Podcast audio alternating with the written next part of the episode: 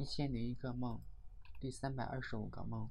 大学生举报辅导员以后，有天张梦阳找到我和李晶晶，他说我以后我们每周五都出去玩。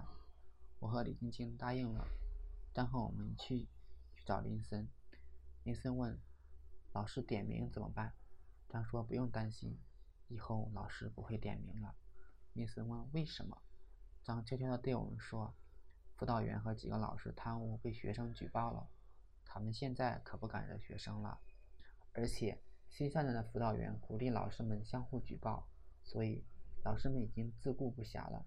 这些是内部消息，可不能乱说。我们表示明白。张问：“这周五我们干什么？”李晶晶说：“我们去吃大餐吧。”我调侃说：“不愧是你，吃货。”李晶居然不生气。我可没有这么说过他，他不以为意地说：“不想去吃鸡了。”然后我们就去了一个露天的大大排档，林森和张点了一份吃的，蹲在地上吃了起来。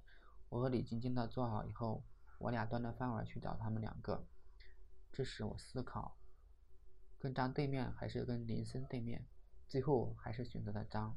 吃完以后，我们把碗放在桌子上，准备离开。张先去水龙头那里洗手，我和李晶晶后过去。这水龙头是设计的极不合理，水泥台面上非常大，水龙头却只有一个，而且是在东南角。我站在北边居然够不到，于是跑到南边。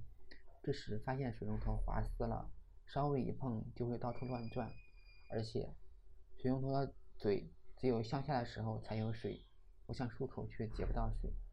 旁边还有一个陌生人等着用，所以我匆匆离开了，喷了一小口白色的漱口水。